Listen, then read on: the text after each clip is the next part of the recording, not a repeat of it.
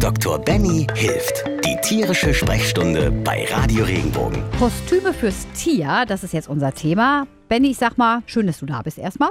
Ja, hallo. Der Mops wird zum Einhorn, der Dackel zum Hotdog, der Schnauzer zum Indianer. Faschingskostüme für Hunde sind irgendwie der letzte Schrei. Machen die Hunde denn den Spaß mit? Also ich würde sagen, 90 Prozent der Hunde macht's mit. Interessanterweise haben wir auch regelmäßig natürlich Patienten, die kommen vorbei mit ihrem Mäntelchen und Co. Und ob die, also ich weiß nicht, ob denen jetzt wirklich auffällt, dass sie aussehen wie ein Hotdog. Also so ein Dackel, ne, so ein Hotdog-Format ist ja schon was Süßes.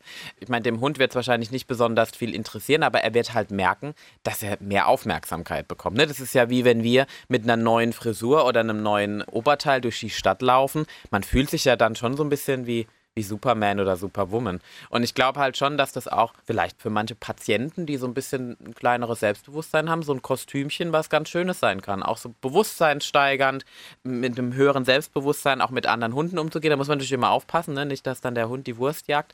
Aber es ist so grundsätzlich, ist es, glaube ich, eine schöne Sache. Ich finde trotzdem rein vom Tierarzt, kommen wir nochmal so, ich muss jetzt mal wieder mit den Tierbesitzer wieder in die Kiste packen.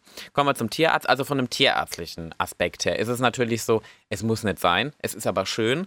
Und ich finde halt auch, auch für den Tierbesitzer, Tierhaltung soll ja auch Spaß machen. Und wenn der Hund dabei auch noch Spaß hat, ist es noch viel schöner.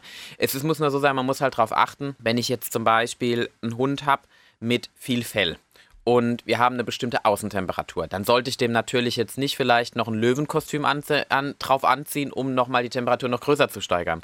Also ich sollte schon, wenn ich so Kostüme einmal auswähle und einsetze, aufs Klima achten. Also ist es warm draußen, ist es kalt draußen, wie verhält sich mein Hund, fühlt er sich unwohl, also zieht er den Schwanz ein, zieht er sich zurück, will er das gar nicht anziehen oder kommt er mit Freude auf mich zu und sagt, super, meine neue Jacke. Das sind so Dinge, das muss man mit berücksichtigen, aber ich glaube dann ist das alles eine ganz tolle, trendy Sache. Und noch ein anderer Tipp, also wenn mein Hund als Hotdog geht, würde ich auch als Hotdog gehen. Da hast du vollkommen recht. Oder als Ketchup und Mayonnaise. Das ist eine schöne Kombination, da wäre ich sofort dabei. Ich sage jetzt mal Stichwort Dog-Influencer. Gibt es ja auch hier bei uns in Baden und der Pfalz ein paar. Das sind Leute, die mit ihrem Hund tanzen und die Videos online stellen. Hast du sowas schon mal gesehen? Bestimmt. Ich habe sogar Patienten, die. Siehst du, ich wusste, dass ja. du was in die Richtung sagst. Wenn Haustiere sowas machen, Benny, oder äh, wie wir gerade schon gesprochen haben, lustige Sachen anhaben, macht denen das dann auch Spaß, den Tieren? Ja, also man kann Jein sagen. Ich glaube, es gibt also ich persönlich, ich, ich, ich sage jetzt auch mal, also ich bin so ein halber äh, Cat-Influencer. Einen Hund habe ich im Moment nicht, aber auch meine Katze ist regelmäßig mit Bildern auf Instagram unterwegs und dementsprechend ein Influencer. Man muss dazu sagen, es gibt Tiere, die mögen das im Mittelpunkt zu stehen und die lieben das auch. Also ich, ich habe das selbst schon gesehen. Also wenn meine Katze mein Handy sieht, dann liegt die sofort in einer bestimmten Position, wie als wäre sie die Königin von England. Ich glaube, das, das muss man tierabhängig machen. Es gibt auch wirklich Hunde und Katzen, die sind sehr zurückhaltend, wie bei Menschen auch. Also es gibt Leute, die wollen fotografiert werden und es gibt Tiere, die wollen das genauso nicht. Und gleichermaßen ist es auch mit dem, sagen wir mal, Aufpimpen. Ob jetzt die Haare schick machen, ein Schleifchen rein oder ein Haargummi. Das sind Dinge, die sind sehr individuell. Grundsätzlich sollte man immer auf die Körpersprache seines Tiers achten. Also wenn der Hund praktisch vor mir sitzt und ich möchte ihn gerade fotografieren für Instagram oder in einer bestimmten Position hinsetzen und er fletscht die Zähne, sollte ich es vielleicht lieber in der Zukunft lassen. Ist es aber ein Hund, der sich hinlegt und der genau die Position einnimmt und sich daran gewöhnt, dann ist das natürlich eine schöne Sache. Die Frage ist, muss man es? Also ich mag Instagram total gerne, also ich bin da selbst auch unterwegs. Man kann das als eine sehr schöne Plattform nehmen. Also viele Besitzer, ich habe Besitzer zum Beispiel, die haben eine bestimmte Art der Fütterung, wie die Rohfleischfütterung, und die zelebrieren das, das zu wechseln und zu dokumentieren, wie sehen denn die Mahlzeiten aus. Ist eine schöne Sache, ne? Man, also Hashtag Foodporn ist das beim Menschen. Und da ist es dann halt im Prinzip für die Hunde und Katzen. Das ist eine total spannende Sache, weil A, man kann sich darüber natürlich auch Informationen holen. Man kann Informationen mit posten, kann sagen, super, mein Hund hat jetzt heute Hirsch mit Kartoffel gekriegt, mit den und den ähm, Ergänzungen. Ja, tolle Ideen, ne, Richtig, die ich dann genau. mal bekomme. Ne? Mal was anderes zu probieren vielleicht. Und, und es ist ja auch am Puls der Zeit. Also wollen wir mal ganz einfach sagen, wir sind, die neue Generation ist multimedial unterwegs und wenn ich was suche, bin ich zwar auch auf Google, aber wir sind mittlerweile auf Instagram, auf TikTok, auf Facebook, auf irgendwas anderes, was kommt. Ich glaube, das ist auch wichtig und wenn wir unsere Tiere damit integrieren können und können gleichzeitig damit eine Message setzen. Also ähm, ich habe sehr viele Besitzer, gerade jetzt so im Epilepsiebereich, chronische Erkrankungen, Herzerkrankungen und Co., die damit ein Statement setzen wollen. Also dann gibt es den Purple Day zum Beispiel, also oder also wo, man im Prinzip lila trägt für die Erkrankung Epilepsie. Sowas gibt es für andere Erkrankungen auch. Und so kann jeder auch ein Statement abgeben. Da kommen wir auch zum Thema Kampfhunde. Ein Stafford Terrier muss nicht unbedingt ein Kampfhund sein, der sofort jeden Menschen in Fetzen reißt, sondern das kann auch genauso ein liebevoller Hund sein, weil er richtig erzogen worden ist. Also man kann mit den sogenannten, ich sage auch immer den Klischees, ne, damit habe ich, das kenne ich ja auch schon mein Leben lang. Man wird ja immer gerne in Schubladen gesteckt, weil der Mensch automatisch damit ja auch besser mit der Umwelt umgeht. Machen Hunde und Katzen auch. Aber man kann mit Instagram etwas zum Ausdruck bringen. Man kann damit belehren, kommunizieren, Wissen teilen und damit natürlich ein Statement abgeben, wer oder was man ist. Und man kann da sozusagen die Klischees aufbrechen. Und das Gleiche gilt für die Tiermedizin genauso wie für Menschen auch und dementsprechend auch für unsere Hunde und Katzen. Jetzt ist ja das eine, dass ich meinem Hund irgendwie eine lustige Sonnenbrille mal aufsetze oder irgendwie sowas. Und das andere sind ja wirklich diese Tänze. Also das muss ich ja auch proben, ja. Und äh, das sieht zum Teil ja auch wirklich süß aus und das sieht auch zum, wirklich so aus, als hätten die Spaß dran. Ich will jetzt hier auch nicht mit dem erhobenen Zeigefinger Nein. stehen, ne, um Gottes Willen. Aber ähm, also wenn ich merke, mein Hund hat da Spaß dran, dann kann ich auch mit dem Cha-Cha-Cha tanzen. Ja, also ich würde das sofort machen und ich habe es auch gemacht mit, mein, mit meinem Hund und meiner Katze sowieso. Also mein, ich muss dazu sagen, ich weiß, dass es ganz oft natürlich rein von Tierschutzaspekt und Co., da wird immer den Finger gezeigt und jetzt ist er da schon wieder bei dem und der äh, Fernsehshow und der Hund läuft auf dem Rücken rum und dann kugelt der Mensch sich.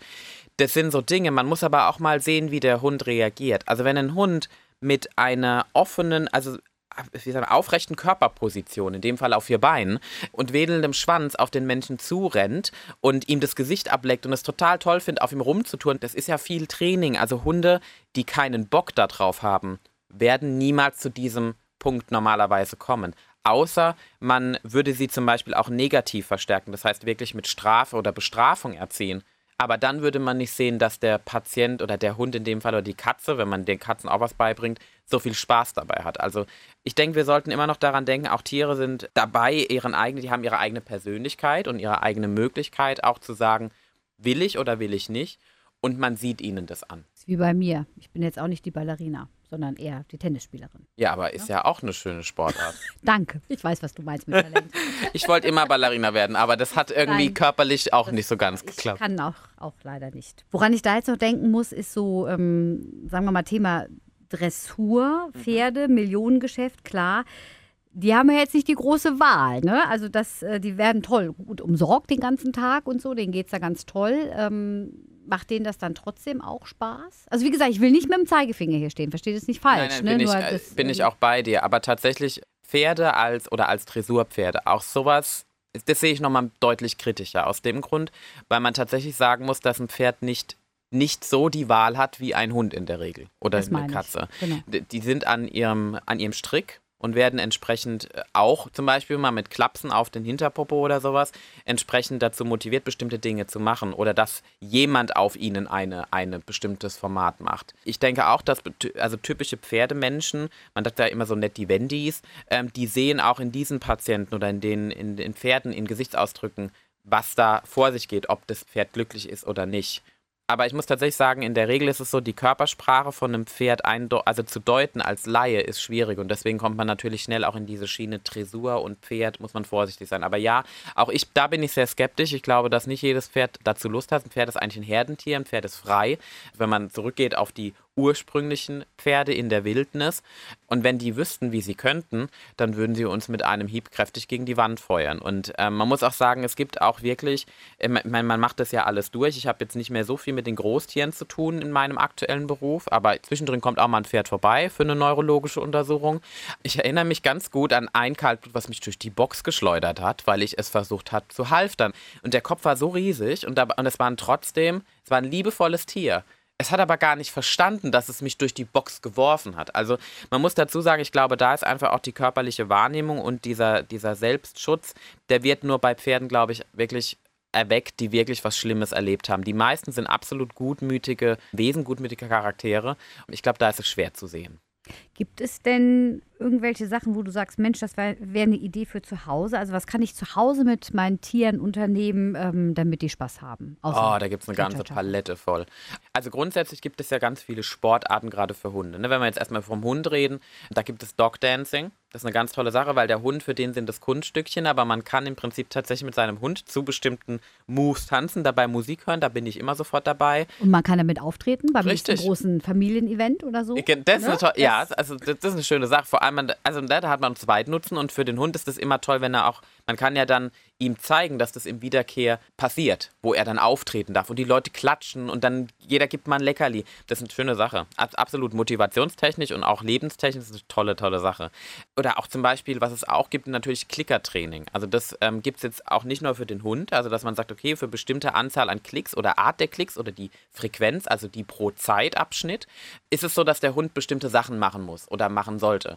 Also nehmen wir mal so mein Beispiel. Ich habe meinem Hund unter viel Mühe und er fand das nicht so toll, aber mit Leckerlis ging das schon. Jetzt muss man das in, in, in Anführungszeichen, aber stell dich tot. Er hat sich zur Seite gelegt und bis ich das hinbekommen habe, dass er sich zur Seite gelegt hat, da sind bestimmt acht Wochen oder so vergangen, aber er hat es dann verstanden. Dann hat er das irgendwann immer automatisch gemacht und ähm, halt auch, was ich meine, auch bei den, bei den ähm, Hunden gibt es auch bestimmte Musterschüler und es gibt die, die halt ein bisschen länger brauchen. Rollen wollte er sich nie. Aber das ist auch das, ich glaube, dass das jetzt unabhängig von dem Sport, das macht die Bindung zwischen Mensch und Tier ganz besonders. Ja, hatte Freude, dass ihr euch miteinander. Richtig, also uns miteinander beschäftigen und er die Aufmerksamkeit kriegt. Und auch wenn er zwischendrin vor mir saß mit seinen treu doofen Augen und nicht so ganz verstanden hat, was möchte der denn jetzt von mir? Ich will ja eigentlich nur das Leckerli, was da in der Hand ist. Wenn man Probleme hat mit der Erziehung des Hundes, das sind immer zwei Parteien. Das ist wie in einer Ehe. Das ist nicht der Hund, der es nicht kapiert, sondern auch der Mensch, der vielleicht jetzt bin ich mal ganz frei, zu blöd ist, zu verstehen, wie denn mein Hund das eigentlich verstehen sollte oder möchte. Und das sind die Dinge, die muss man mit berücksichtigen. Dann kann man super viel Spaß haben. Bei Katzen wiederum, man sagt ja auch so schön, Katzen haben Dosenöffner, da ist schwierig. Also ich habe meine Katze jetzt auch äh, tatsächlich zu bestimmten Sachen haben wir sie trainieren können. Die macht Sitz, sie macht Platz, aber nur unter bestimmten Umständen. Und zwar dann, wenn sie ihr Hungergefühl, ihr Appetit so hoch ist, dass sie alles machen würde für jedes Fressen. Davor macht es nicht. Aber das sind Dinge, ich, Katzen gibt es auch ganz tolle Shows für, ne? Also da habe ich auch schon einiges gesehen. Aber ich denke auch dafür zu Hause, also ich kann es nur empfehlen. Ich finde, es ist bindungsstärkend. Ich finde, es ist ein, ein, ein tollen Spaß, auch für den Menschen, sich aus dem Alltag mal rauszuholen und simpel zu denken. An ganz normale Sachen, von dem einfachsten Weg auszugehen. Ich habe das regelmäßig mit meinem Hund zweimal die Woche gemacht oder wir sind dann Gassi gegangen. Danach wurde der, so bestimmte Routineabläufe. Ist eine tolle Sache. Wenn dir der Podcast gefallen hat, bewerte ihn bitte auf iTunes und schreib vielleicht einen Kommentar. Das hilft uns sichtbarer zu sein und den Podcast bekannter zu machen. Dankeschön.